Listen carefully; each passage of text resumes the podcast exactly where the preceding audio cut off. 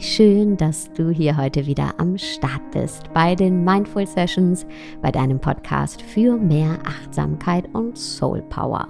Und um Power geht es hier heute auch in diesem Interview, nämlich um deine angeborene Superpower, um deine spirituelle Superpower und wie du eben diese entfesseln kannst. Und darüber spreche ich mit einem ganz besonderen Gast, nämlich mit Sa de Simon. Sa ist einer der spirituellen Lehrer der Neuzeit. Millionen von Menschen hören ihm weltweit zu und das liegt mit Sicherheit auch an seiner ganz individuellen Art zu lehren und zu praktizieren. Er selbst hat bei diversen Meistern im tantrischen Buddhismus gelernt, aber er hat über die Jahre gemerkt, hey, meine spirituelle Praxis muss auch meine Persönlichkeit reflektieren die Art, wie ich bin. Und nur so, sagt er, konnte er den Weg in sein spirituelles Erwachen finden, was wiederum alles für ihn geändert hat. Und er ist der festen Überzeugung, dass wir alle diese ganz individuelle Superpower, diese angeborene Superpower in uns tragen und wie wir die entfesseln können darüber spricht er jetzt hier in dieser Podcast-Folge. Und ich wünsche dir ganz viel Inspiration und vor allem Freude mit diesem Interview.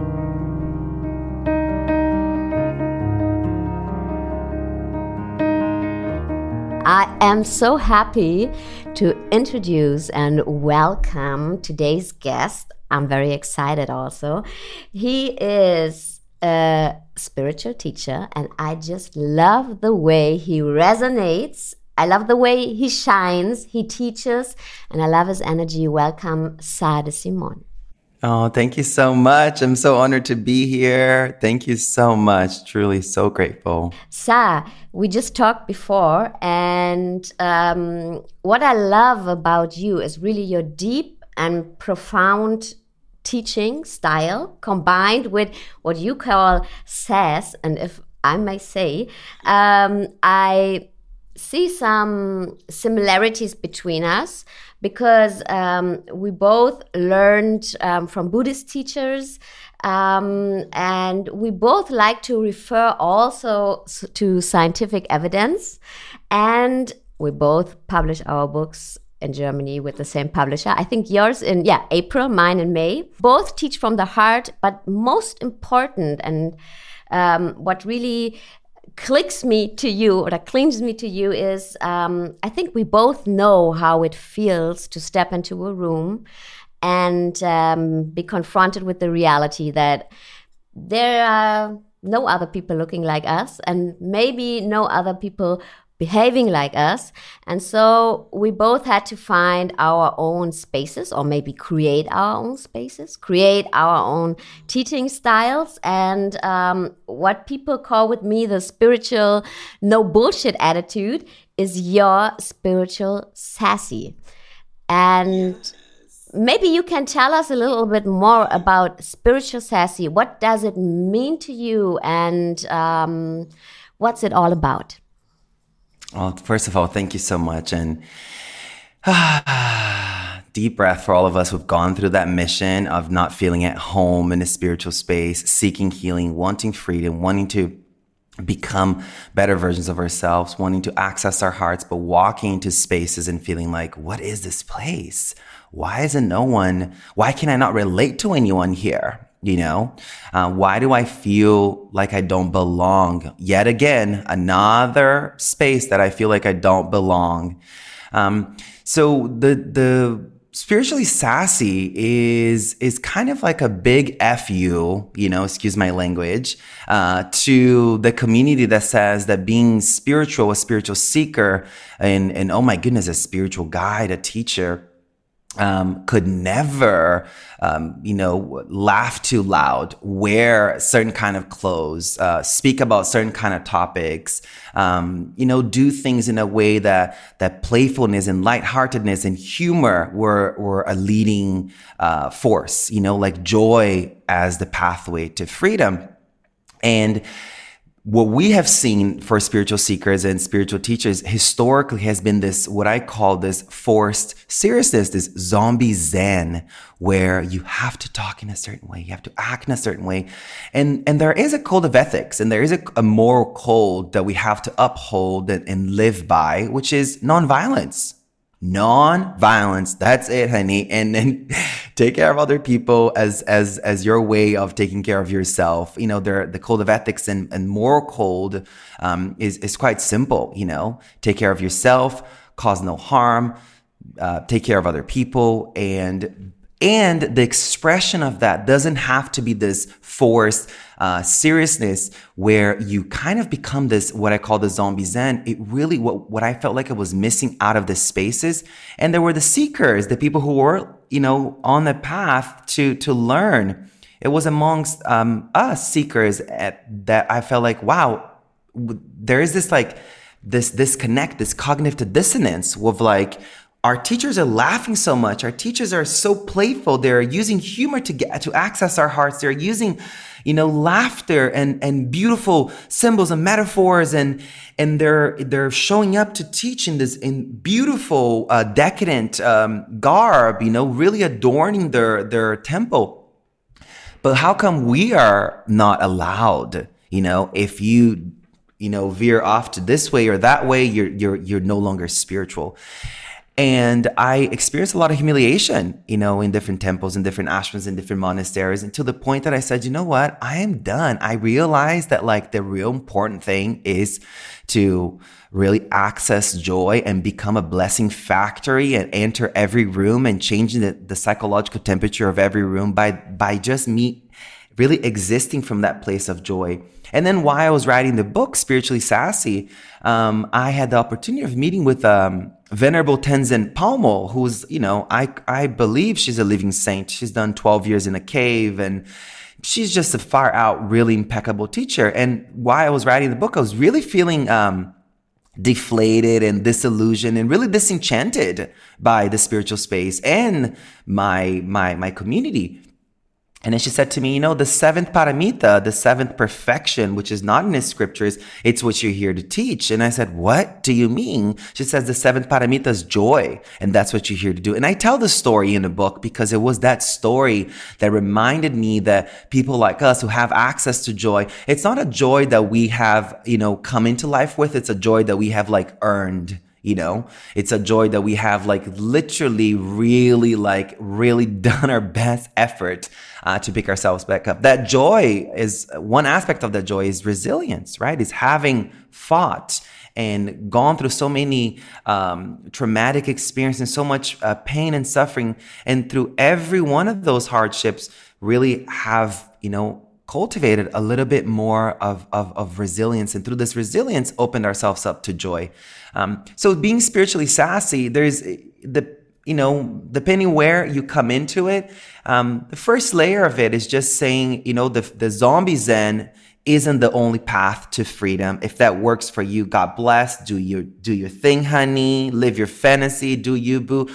But if you're wanting something that is more poetic, more creative, more visionary, more expressed, which is what I think the queer and people of color need, uh, then you know, um, join the spiritually sassy movement, you know, and and and really um, cultivate that joy and that that's that real you know inner freedom in a way that is more irreverent, more audacious, bold. And, you know, we know that our inner freedom will feel the same for all of us, but the outer expression of it will look different. And in the spiritually sassy path, all shades of freedom are welcomed. All shades of freedom are are are a, touch point to a community that accepts everyone. Um, and the more expressed we are, the more uh, liberated we are, and and therefore we can really just you know um, dance in, in our really celebrate our differences you know i think that's one thing that i was like really missing in the space and another aspect of it is is the joy. I feel like people forgotten the purpose of the healing journey and the spiritual path. It's like honey what happened to your joy? Like you we are meant to be smiling more laughing more be more playful more lighthearted. Like these are attributes of a liberated mind and, a, and an open heart. These are qualities that we are meant to have to start to actualize. And I, I lost that during my journey, you know, and, and I, I lost touch with that because I was like following this other archetype of spiritual seekers. And um, yeah, so that's a little bit about spiritually sassy. It's really about being audaciously yourself and really bringing forth joy, you know? Mm, thank you. Thank you. and yes, honey. No, I just absolutely love it. And um, as you said, you know, spiritual sassy is not a quick fix. It's not like we were born like, oh, I'm just smiling all the time. It's something we really, really earned. It's like um, bringing the the unconsciousness to light, bringing the trauma to light, working with the trauma. It's not this uh, spiritual bypassing and saying, oh, everything is always positive and I'm always feeling good. No, it's like acknowledging, yes, I have my broken parts. Man, I have my broken parts. And they're a part of me and that's okay and i can befriend them and it's okay to not be okay but it's also okay to to feel joyful to feel playful. And um, why i can relate so much to you is like what you said you know it has so much to do with the bodhicitta the awakened heart the awakened mind to see like everyone has a maybe a different way of of living and how to express inner and outer freedom. But actually it's it's we are all the same you know? In a way our fears the fear of not belonging the fear of not being good enough all this like um, blah blah blah you call it blanca your inner critic. Uh, you know we all have our blanca and um, and to to say okay that's me. I'm vulnerable. I'm open you know this is it. I, I don't have to hide that anymore. I don't have to hide that i was hurt and that i'm hurting probably also yes? And i'm just doing my best but i i have the right to live a joyful life. And even pain can be part of joy in a experience in a human being in a living breathing heart. And um, how did you access your um, because I start differently because I love how you say uh, spiritual sassy is something light, playful, but it's not a quick fix. And how did you um, opened up to your unreleased trauma? Um, what was like, you know, because a lot of people are scared. Oh, and I can, I get it absolutely, but we are more scared of the being scared to, to look at these parts and we think, oh, if I look at this part of myself, I'm gonna die. Probably I'm gonna die because we have been holding up 30, 40 years to not look at this part and to not show this part to other people. And uh, what would you suggest is like the first step to to to be like this fucking bold and say, okay, I'm gonna look at this part where that I've been hiding like for my whole life. Mm-hmm. Such a great question, and and really that was, um, you know, this is really like when I answered this question, and I really like take a moment to like breathe into it and and really go back to that really hurting uh, version of myself that version of me that was anxious and depressed and and and suicidal and addicted and just really confused. And and I was hurt so therefore I was hurting other people and the cycle of pain was just continuing.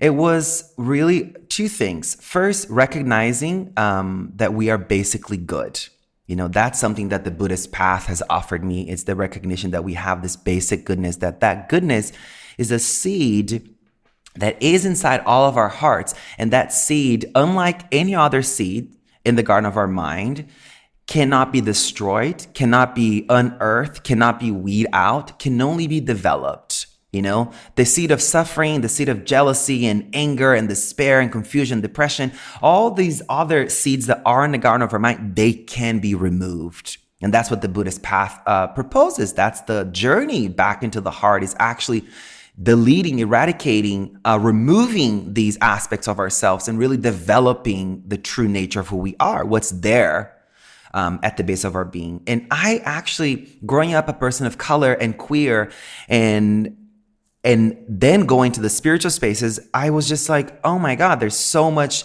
I can actually have this confirmation bias that I'm broken, that I'm bad, that I don't belong.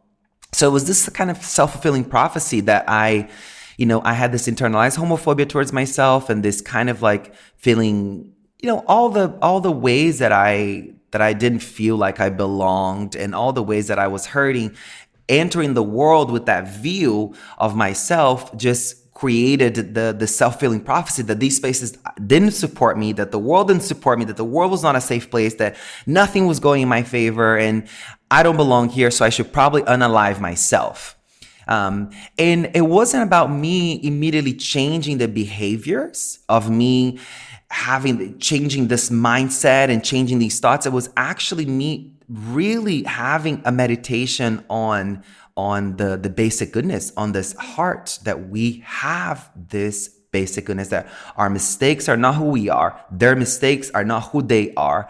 Their past do not define who they are at the base of their being. Um, this doesn't take away the pain that it was caused. You know, karma is watching everything and documenting everything. Um, so live it up to karma, honey. And it's very important to recognize that we have this basic goodness. And that basic goodness then helped me to stop uh, putting myself in danger and hurting myself because I thought that because I wasn't innately good, uh, this was the plot twist. There's two parts. I'm going to tell you the second part, but the plot twist was because I felt like I was not innately good, that I wasn't a good person, that I wasn't innately a, a genuine, loving, kind, deserving human being.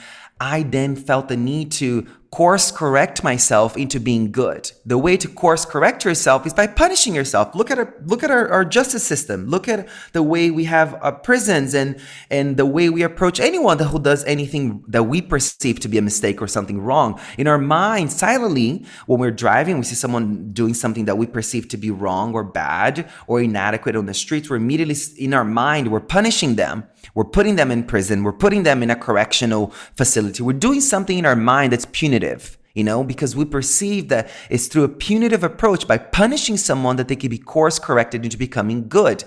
And we do this in our own inner world too. We do this to ourselves. We do this with addiction. We do this with our depression. We do this with our anxiety. We do this with every area of our lives. We are you know misinterpreting the the the this this this idea that we have to be course corrected into reawakening our goodness our goodness cannot be um, there's no we don't need to be course corrected uh, through self-destructive behaviors of punishing ourselves to awaken it. It's there because we are there does that make sense? Absolutely absolutely. And i i just um, recently i read an article um, about I don't know a tribe I don't know the name anymore but they are like um, if someone did something wrong in their community they are not punishing them. They are like all coming together to show the person hey you are loved. Um, you you've been hold we hold you. Um, so and I was thinking okay that's a great great thing because we we are raised with punishment. Our system functions which functions with punishment, and as you said, our mind is conditioned to punishment, punishing ourselves, punishing others. And what a great way to, if someone makes a mistake, yes, to say, hey, we don't we don't um, punish you, we don't isolate you. No, we show you we are here and we help you to make things right. And you don't have to have this fear that um, we reject you because this fear of rejection is that's actually like for me, it's the source of my problem. Mm-hmm. Yeah, the our our you know through NVC, nonviolent communication, they say that the, the number one need that we have is to belong, right? So the fear of being rejected and not belonging, uh, and belonging is one thing. Now, belonging as our true self is a whole nother thing, you know? So walking into the space as your true self and, and, and experiencing belonging from that place, that is real miraculous. That's truly spiritual audacity there.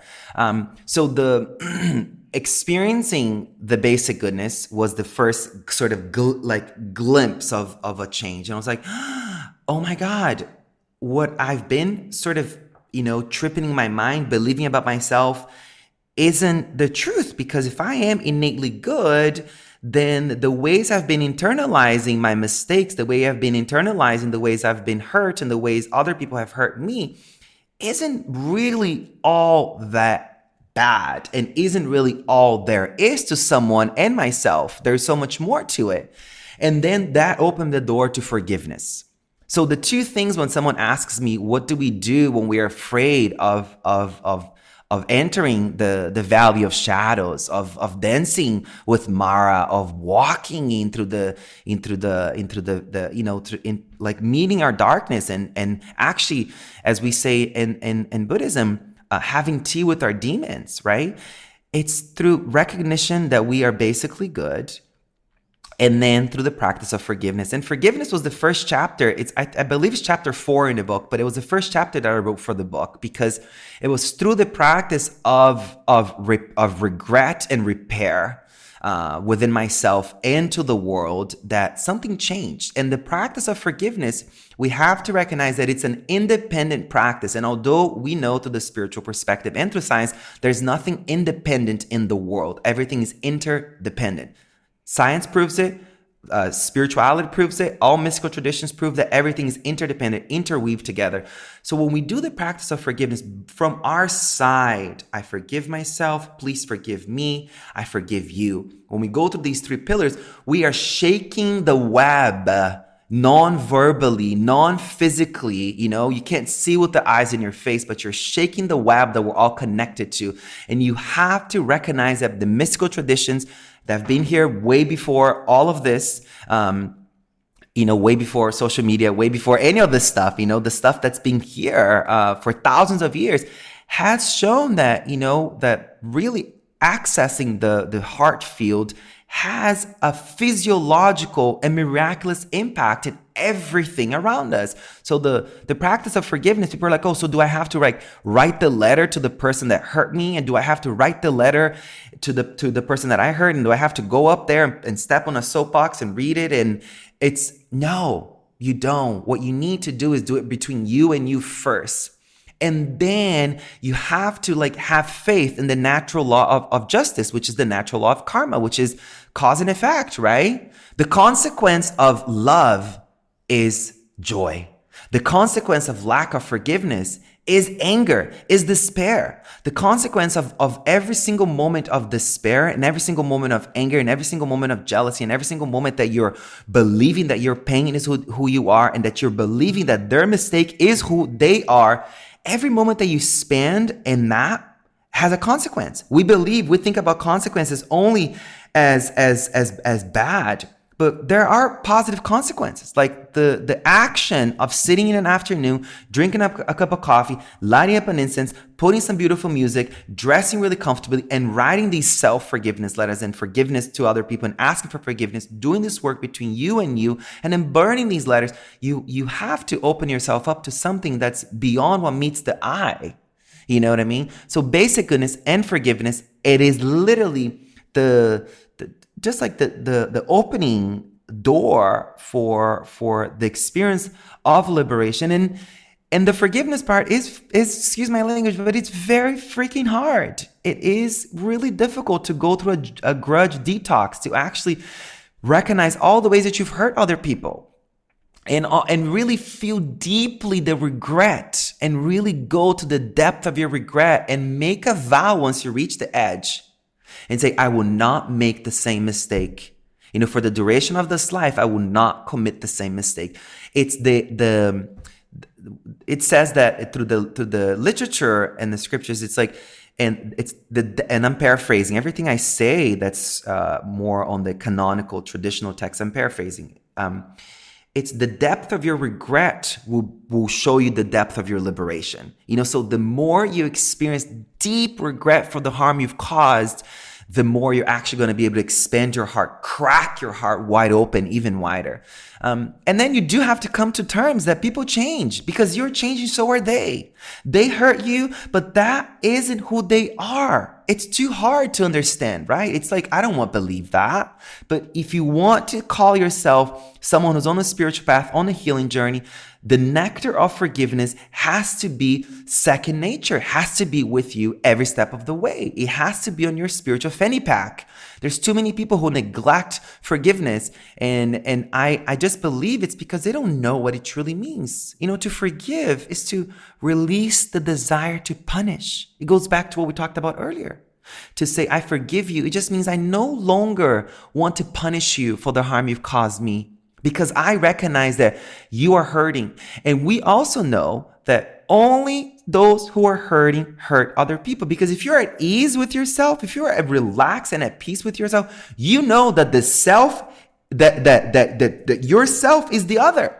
That this interdependence fabric that we are all connected to, as you hurt somebody else, you're hurting yourself. So it really comes down to like this the, the the the recognition that forgiveness is a choice to stop the cycle of pain and and it was really hard to realize oh my god i have caused harm i was in i was in a in a 30 day meditation retreat and i i actually had a, a really challenging um, experience to the point that i i packed my bags and i had i was like re- getting ready to leave because of that, you know, coming to terms with the harm you've caused the world and then coming to terms with the harm that others have caused you and experience that deeply, um, it's really challenging. But that is a foundational aspect, a, a grudge detox, entering the, the state of forgiveness. And we have to recognize and, and that it is an art. It's not a one-time deal. You were you are going to spend months and years. I'm coming up to 10 years of practice. And there's still parts of myself that I haven't forgiven. You know, there's still people that I still haven't forgiven. And the way I know if I have forgiven myself for them is when the memories surface my mind, is my nervous system all jacked? Is my breath shallow? Is my mind now going to a spiral? Or does it arise and does it pass like a cloud? Come and go. Very simple. I don't add any additional stories. It doesn't trigger my my my um, chemistry. It doesn't uh, uh, disorient my mind. It doesn't make me leave the present moment. It doesn't make me seek external uh, quick fix like a cigarette, like a uh, alcohol or or drugs or or even chocolate. There's everything that we believe to be harmless when you are experiencing a traumatic flash in your mind and you seek out for that, um, you're you're you're reinforcing the narrative that of a quick fix that external things can make me better, right? Um, so this is this is kind of like you know just a little bit of something that's in the book that I really it's like when people come to that chapter they either close the book or they say thank you bye. oh, they say, you know what, honey, I'm a, I'm gonna freaking do this thing, and I'm gonna like march through it because if you did it, I can do it. If if you walk through the valley of shadows, I can walk through it too. You know. And there is so much to find in our inner shadows, like shadow work. You know, it's so precious. It's not something um, we should like lock away. And as you said, it's um, it's you have to be bold. It hurts. It's work. Every moment in our lives gives us the new chance to do that work. This is something beautiful, I find.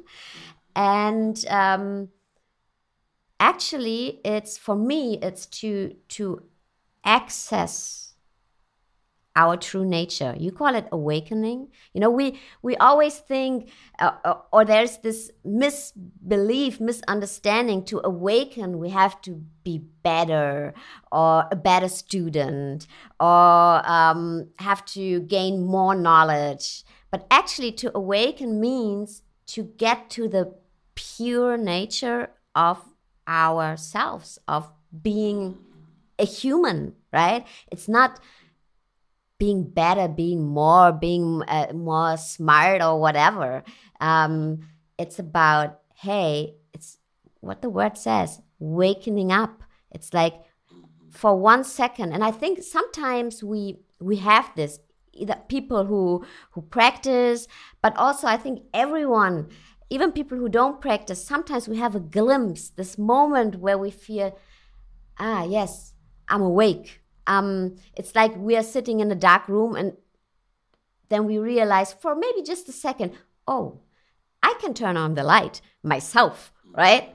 Um, and this is, it's not being more, it's not being better. It's like connecting or getting access to our true nature with beyond all the stories like you said about forgiveness not telling a different story and blaming or pushing things uh, away or holding on things on regrets just to the essence. And this is on the what amazes me all the time is it's something yeah we have to do less not more but on the same time it's so much work you know? And um, what i find beautiful is like every moment of our life gives us the chance to wake up or to work on wakening up to be our true, pure nature and to see how are, how am i as sarah outside all the boxes i put myself into? All the um, conditioning all the stories I'm telling myself about myself, telling myself about other people. Who am I outside all these boxes, all these labels I put myself in, you know? I and love that so much. Mm.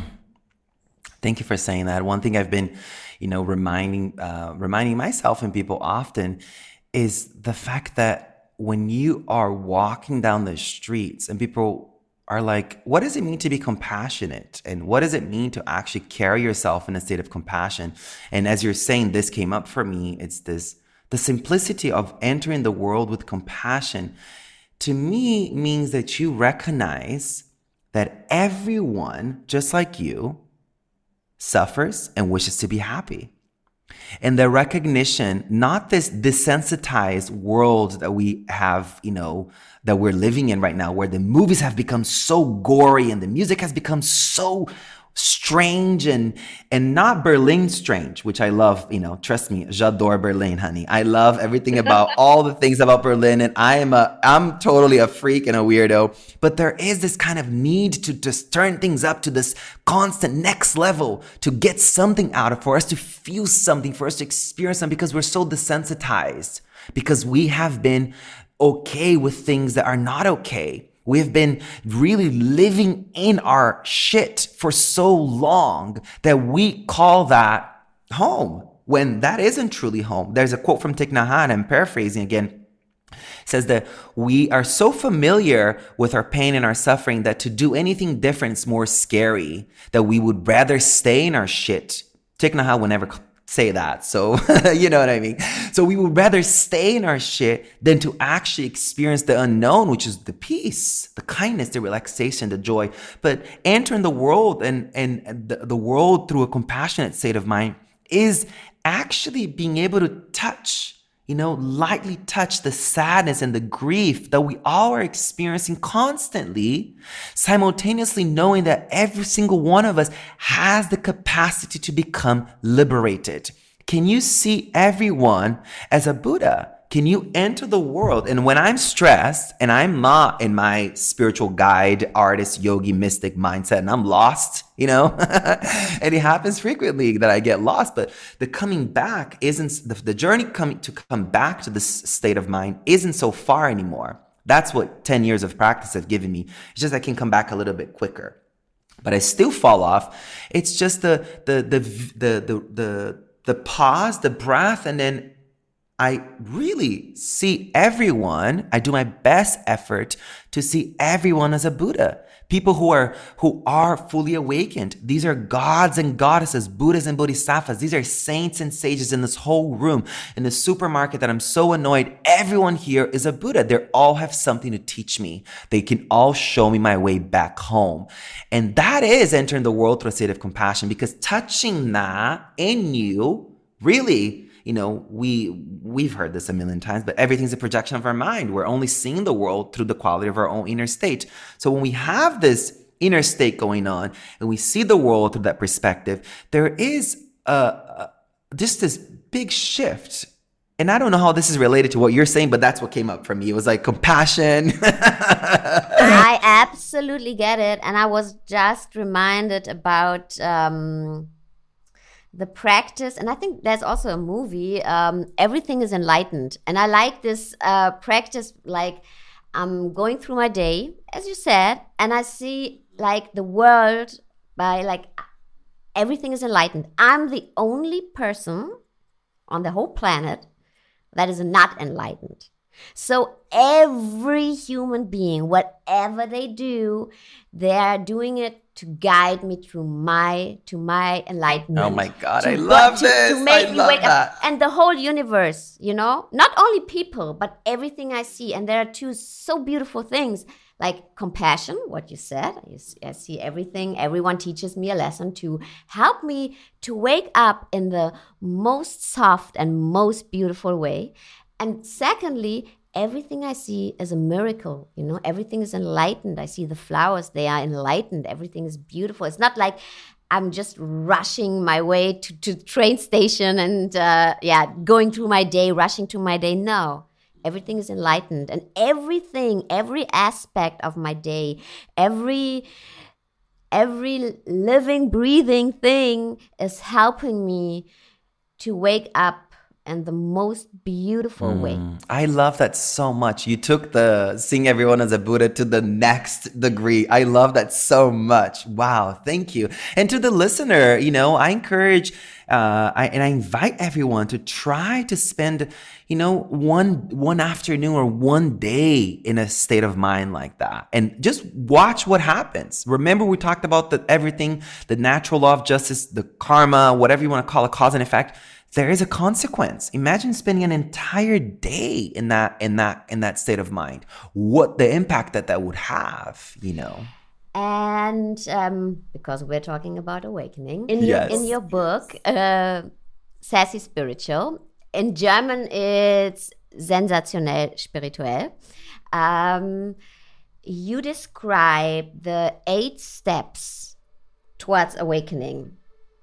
You say and I quote you, okay, my love, so the way I designed it, the steps are meant to be followed one after the one because they build on each other.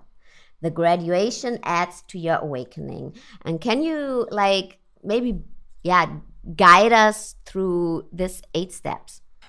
okay, I'm gonna be fully honest. I don't remember all the steps one by one right now, but what I do have is what I what I do remember um, from the book and from my own inner world um, from what's you know from writing the book like so much changes right? You come into it with this idea and this vision and then as you're writing it things change. And now that it's being published in in, in germany uh, it's been a couple of years Ah, okay. But I can, I have them here. Okay, I, so tell me about it. Yes, I, tell me, and then I'll tell you about it. Yes, exactly. Um, step one: know your story to to change your story. Mm-hmm. And this step is actually like it's really about taking responsibility. Like, how have you lived? You know, how have you lived your life? Like, what are the parts of your story that you are afraid of, that you're ashamed of, that you've neglected and avoided, and that you are unwilling to talk, not even to your therapist? You know, I think people even filter what they share with their therapist because they're so afraid of, of, of not even belonging to that therapy relationship. Um, so, this is the unfiltered look at your biography so far. That's the first step. And the book is a practice book so you're going to you're going to have many different prompts to get you to feel comfortable enough um, to actually like, you know, like it's okay. It's okay, honey. It's okay. Let's do this work, you know? So that's step one. Step two, we just talked about it. Learn to forgive yourself and those motherfuckers who have hurt you. Yeah. And the forgiveness chapter, um, the, the the forgiveness step it's um it's everything we've talked about before it's like a vital piece to you know i remember first time uh, one of my spiritual teachers said uh Sah, come back into the present you know come back to to the present and i the the I had no context for presence because I haven't experienced it. I hadn't never glimpsed at the actual beauty and grief that the present moment holds for us, you know, this kind of grief and gratitude, this kind of grief and beauty, this beautiful letting go and seeing it new, you know, that's all happening simultaneously. Um, because every single time I would sit down to practice, my past will come rushing into my mind. I would just be flooded with memories. I would just be flooded with all the ways that I've been hurt and all the ways that I've hurt other people. And so I had no context for presence. So forgiveness, through the practice of forgiveness, I slowly, slowly, slowly started to experience oh, this is what presence feels like. Oh my goodness, I like this. This is nice. Oh my goodness. yeah. Step three spray spiritual bleach on the belief systems that have kept you stuck. Mm. This is really um, a, a challenging one because if we take an opportunity to like really enter the world with a little notebook, a little, just a tiny little notebook and a tiny little pencil, and we are actually able to, you know, see a person of color or a queer person or someone who has a different kind of hair or a different kind of body or drives this kind of car or wears this kind of clothes or drinks this kind of thing or behaves in a certain kind of way or listens to this kind of music. Anything that's happening out there if you want to really understand who you are not the truth of who you are but who who is the symbolic self built on? What are the preferences that the symbolic self is built on um, look at all the belief system that you have. A person of color, I have this belief about them. Oh, a queer person, I have this belief about them. Someone who listens to this kind of music, I have this belief about them. Someone who drives this car, I have like literally, if you actually become a scientist about your liberation, if you approach your liberation, your awakening as a scientist would, with the microscopic precision, honey, beautiful things happen. But it does require you to actually like sit in a coffee shop and just kind of like, you know, do an open eye practice that I call and just really like there and just take it in. What what is what is it what is the the conditioning? What is the the the belief system that you have around every single thing that you see? And then you start to see the hooks. You start to see the knots. You start to realize how unfree you really are at a mental level you know? But then it's in a moment of pause that you can breathe and like actually start to rewrite that belief system. Um, but that chapter happens when we do a when we are actually like already started to clean up the house a little bit, which with with the forgiveness chapter, you know. Mm-hmm. Step four: wake up your inner wisdom. Mm. This one is really about um, recognizing that we do have uh, this inner guru you know, inside of us. Like in in in in um, in tantric Buddhism, um, there is um, there is devotion and and non-duality, right? And pure perception. And devotion leads to to non-duality. And I'm just gonna give it just a tiny little um, teaching here, just so people understand. It's like you practice this kind of like devotion to a deity, to a God, to a Buddha outside of you. You really say, Oh my God, dear teacher, dear guru, um, um, you know, show me the way. Please show me the way. Guide me. All of your qualities, I want to have them too.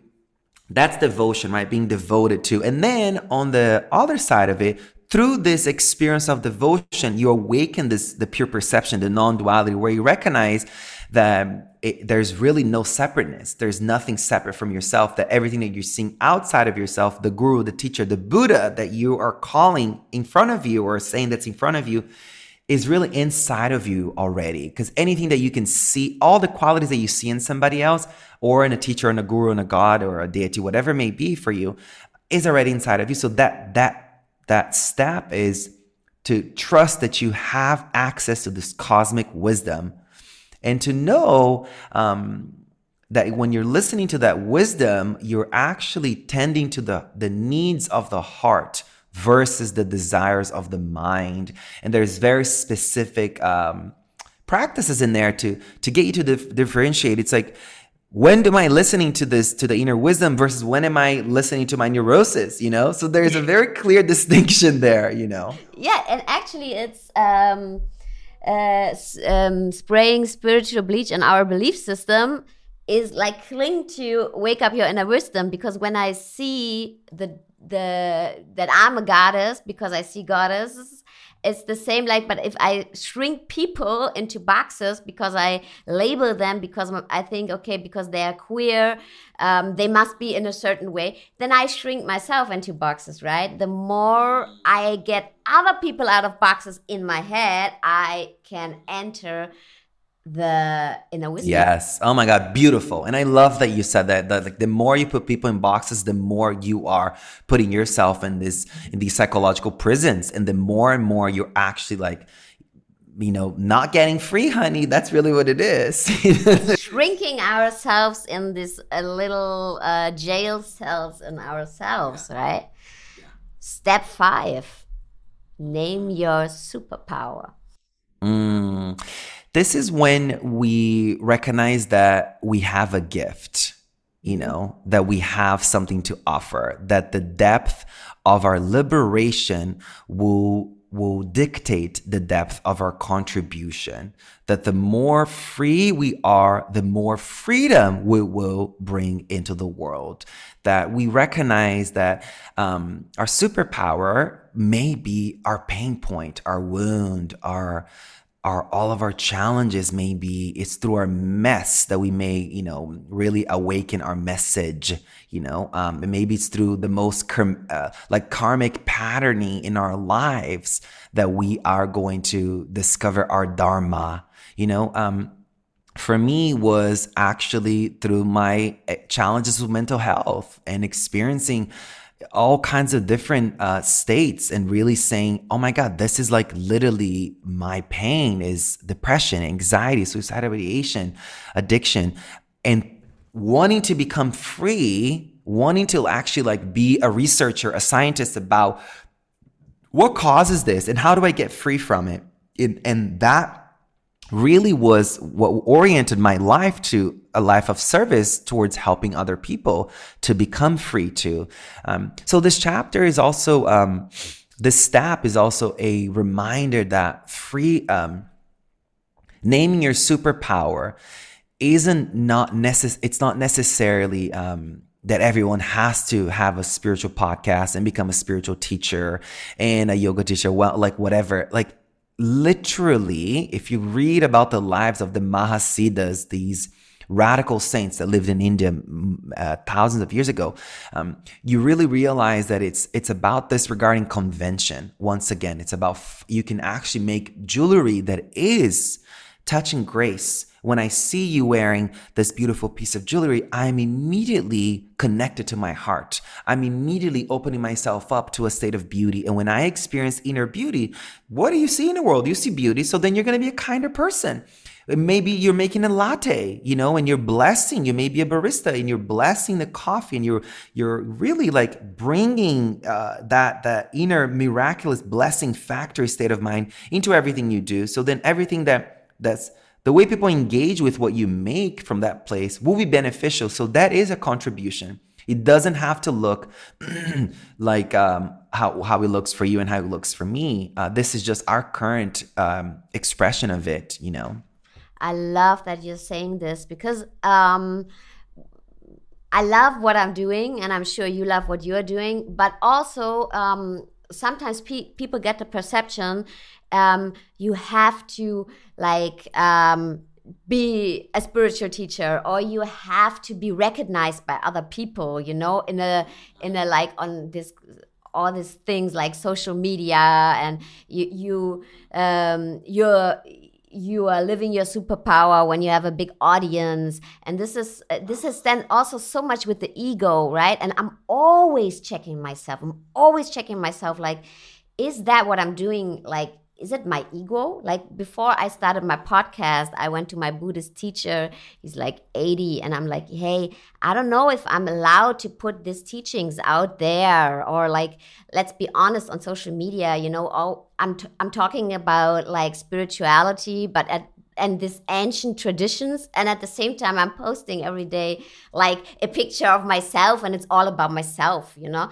And um, he said you know what? As long as you ask yourself these questions go out there and do what you're doing you know? But it's it's um, um, it's also misleading sometimes because everyone has a superpower. And you know what? My superpower maybe even my actually my superpower maybe isn't my teaching. My superpower is like to be a good mother maybe or to be a good listener to be a good friend right? So um it has something also very like it's maybe it's just between two people. Maybe no one like outside the world sees it. Like maybe just the one person who's in need and you take your time and listening to the listen to this person or you're cooking like you're taking care you're cooking for your partner or whatever you know? So it's not something you every, everyone has to recognize you know? It's like the one heart maybe you touched and maybe uh, yeah not maybe that's it. And one it. light one single light can light up like the world of someone in that moment. And that's that's why i love what you said because i think we really have to like um yeah to, to, it's a responsibility also right? Because i see that a lot that people say yeah and um, but I, I haven't found my superpower. And people are not recognizing. Me it's not about recognize, getting recognized from the outer world you know? And it's uh, the small every kind of every act of kindness can be a superpower right Yes, exactly. And, you know, two things come up for me, like a, a, a quote from Mother Teresa. Not everyone could do great things, but everyone could do um, I am paraphrasing it, but the, the essence of the quote is not everyone's going to be able to do things that are going to be super large in impact, but we all have the capacity to do, you know, small things with great love. That's the, the mm-hmm. essence of, of, of something that she said that really touched me deeply. And then I also just have to say one thing too. It's like, what is in your vision board? You know because a lot of people may look at like oh you've worked with all these celebrities you've done all these things you blah, blah, blah. i'm like honey let me tell you something.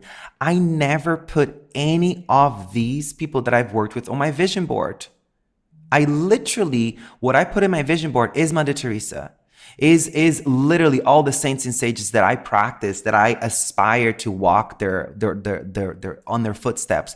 Literally a, a micro little bit that I get to do that. That's really like what my bodhisattva vow to be of help to all sentient beings uh, for as many lives as it takes. Um, that is what that is. And then through that disciplined um, desire to help people to become free, then I get the call to go work with this person and fly to this thing and do that thing and then go to this show and speak to this person, teach this person and do that thing. But it was never about that. And people see the followers and they see the numbers and they see the, the, the, the TV and the magazine. Da, da, da. I'm like, honey, none of that is what's been on my, on my vision. Like the vision was, can I get free as quickly as possible to help as many people get free as quickly as possible? When the orientation of your liberation is all there is for you, then how life will support you, how you, the, the opportunities will show up in, in ways that are beyond your wildest dreams. And also, I say this from one side, and on the other side, it is really like about doing the small things with great care, with great love, the way you said it. It's like, you maybe you're a mom and you're a really good mom to your child and you're not listening to the capitalistic um, um, world that says leave your child crying until they stop crying. But you are saying no after this, I know that it's truly by picking up my child when they're six months, I'm gonna cry if I continue saying that. But it's it really is like picking up your child and holding them and, and taking care of them and, and loving them so deeply in the way that they feel so secure, you know, and so safe in your arms that they enter the world feeling safe and secure, that then they are gonna enter the world and bring that into the world. Not actually like um, following the norm and and and creating people that believe that they're independent and you know anyways all i'm saying is please do small things with great love. As mother teresa said that will support you uh, to create the conditions and the consequences for something for your wildest dreams for your most you know beautiful prayers to be answered. But Stop holding on to the outcome. Stop seeing social media as the truth and the reality. Stop it. Followers and likes and all this stuff is not the end all, honey. Like, trust me. Like, my life is still fucking crazy. My mom has cancer for the third time, you know? Like, things are still happening in the same way. It doesn't matter how much follower I have and how many viral videos and da da da. No, Focus on doing things and focus on getting local. I'm glad we brought this up, but focus on getting local. Like help the unhoused people in your neighborhood. Go out and feed them. Take care of them. You know, you've taken care of your mom. You've taken care of your father, your parents, your, your kids. You've taken care. You, there's extra food. Put it in a beautiful little uh, Tupperware and bring it to the unhoused person down the street with a little note and a bottle of water and take a moment to look directly into their eyes and say, God bless you. Buddha blessings to you. I hope you to become free. You know, your freedom is important to me. I care about you. Like literally take a moment to do that. See how that changes your reality. See how caring for the for the people that that will give you nothing. That is one other thing that people ask me, so how did you choose? How did you walk off the the, the edge of unaliving yourself? Because you've traveled you you've walked the, the valley of shadows and you've talked about suicide so many times. How did you walk yourself back? I had a vision. I had a mystical experience that my guru appeared to me and she says, Go be of service. I said, I have nothing to offer. I'm I'm dead inside. I'm in so much pain. I feel like I I just don't want to be here anymore. I have nothing to offer the world. She says, You want the depression gone? You want the suicidal thoughts gone? Go be of service. And I was like frozen in that apparition, in that vision, in that mystical experience. But I said, All right, if I have any faith in this in anything that I'm studying, if I have any faith in the saints that I've met in India, if I have any faith in this guru that I lived at her ashram in the south of India, if I have any faith that any of that is truth, I'm going to go be of service. So I literally made some sandwiches and brought it to a park where people are dropped off after they've been in prison. And I was trembling. I was fearful. Um, but I experienced just a tiny little glimpse of relaxation in service to other people, you know? So I don't know how we got onto this, but yeah, that. Thank you so much for all of that. Thank you so much. Really, it's, um, thank you. Okay. Step six believe you are amazing. Yeah. This step is is the um, about imposter syndrome. It, the imposter syndrome is the witch wound, the witch wound. All of us witches, all of us who are, you know, bringing healing into the world, are, are wanting to help other people in the smallest ways, in the, in whatever way, you know, big or small ways the witch wound is, and, and I don't speak about the witch wound in the book. I, I speak about it now because I, I actually, after writing the book and, and talking about that for so long, I realized that it's really this idea that if I share my gifts with the world, I'm gonna be, I'm gonna actually be killed for it. You know, like the witches were burnt. You know, if I share healing with other people, if I if I help other people, if I share my elixir and my essence and my my my you know my my ways of helping people, they're non-traditional, they're non-conventional, I'm gonna be uh, killed for it. So the imposter syndrome will show up the moment that you step out of your comfort zone, the moment that you start to contribute to the world, the moment that you start to like share yourself with the world a little bit more than you did yesterday and a little bit more than you need, than you did a year ago or five years ago or 10 years ago, anytime you step out of your comfort zone, you will experience this kind of like pushback of oh i'm not okay. Things are not okay. I'm i'm scared. I should go back to my comfort zone. I don't i'm not i don't deserve to share my gifts. Though my gifts are not needed you know? People don't need it. Honey that step to believe that you're amazing is literally one of the things like when i talk about forgiveness as being um, something that has to be in your back pocket with you all the time you know, when you go through like your favorite jeans in your closet and you find a $20 bill in there? That is what I'm talking about. It's that old crumbled up $20 bill that is always in that, that, in that, in that pair of jeans. That's old and it's been there. It goes to the laundry and comes back and still there. That is what I'm talking about. It's to believe you're amazing. It's a constant practice, you know? Every time I step on stage, I have a tremendous fear. Even before I came on here, I was like, okay, breathe. And I was painting, and then I get a, notification. Oh, in 30 minutes, you have a podcast. And I was like, oh my God, I have a podcast. And I was like, girl, relax. You have something to offer. Breathe into that. I have something to offer. I have a gift to bring into the world. So that's that step.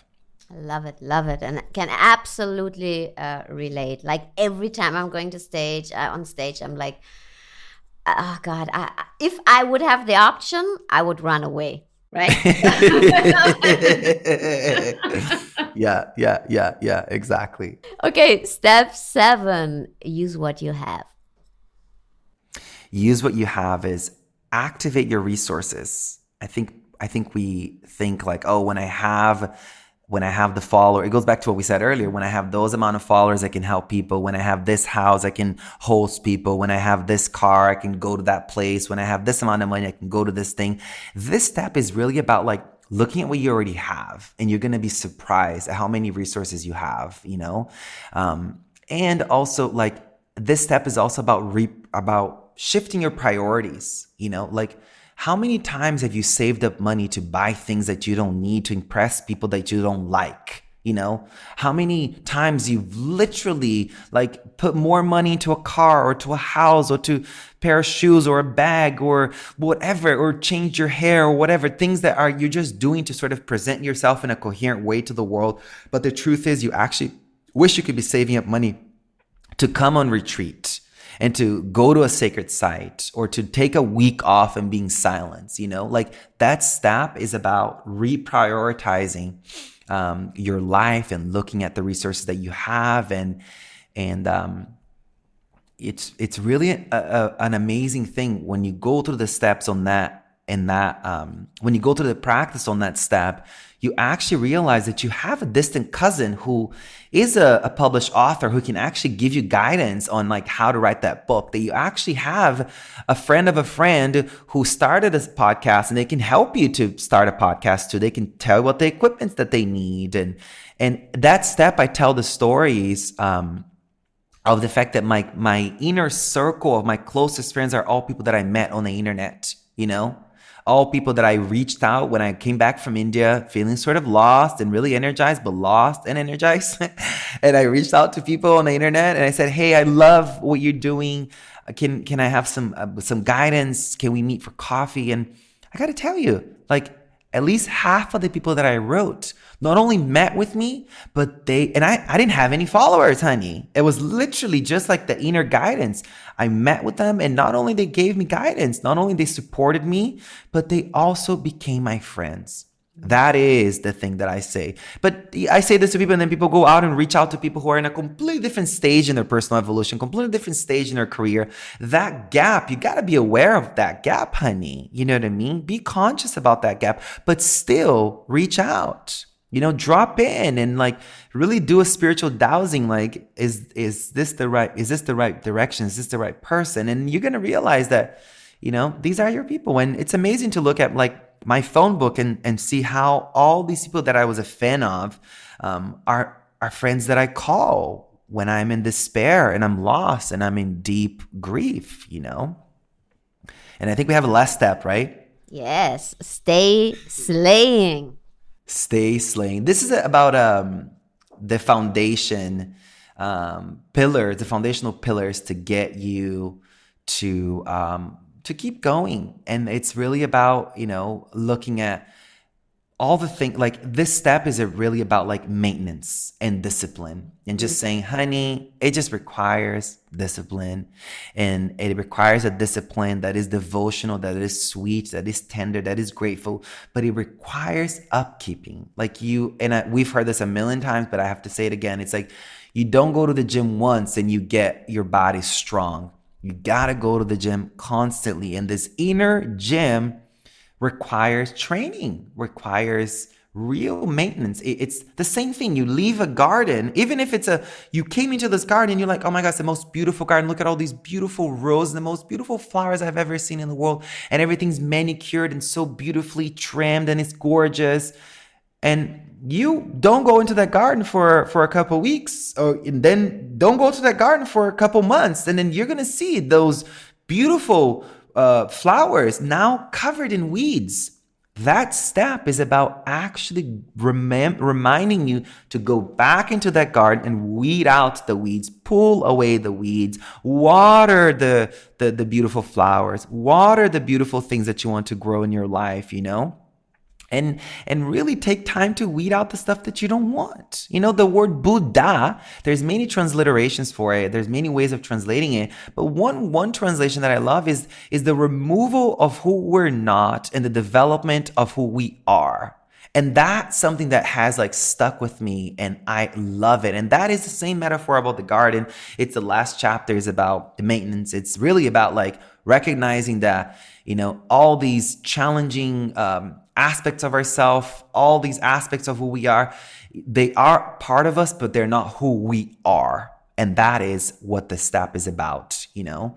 Um, but you gotta practice. You gotta practice. You have to have devotion towards it. And, and just think about like how much effort you put on, on, on accumulation of stuff how much effort you've put into accumulating stuff into into developing your greed and develop your selfishness and developing your self-cherishing developing all the stuff that we don't like about ourselves. How much time you've put into that. Like imagine if you've shifted the focus and you actually didn't you know um like do the things that that, that they're external that will give you some of it some external validation that other people will applaud you for that you didn't put as much effort into that but you actually put effort into developing your inner garden your inner world your inner sanctuary and then you let this inner world non-verbally communicate to the world that you've changed. What would happen if you actually reintroduce yourself into the world non-verbally by the state of being you know, what would happen from that place?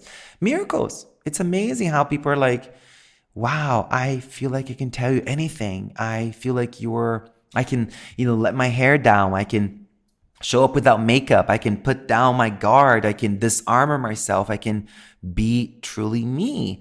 Um, and you didn't say a single thing. You just are existing. That is the, the offering of the book is to actually get to that place where we are existing in a way that's so relaxed.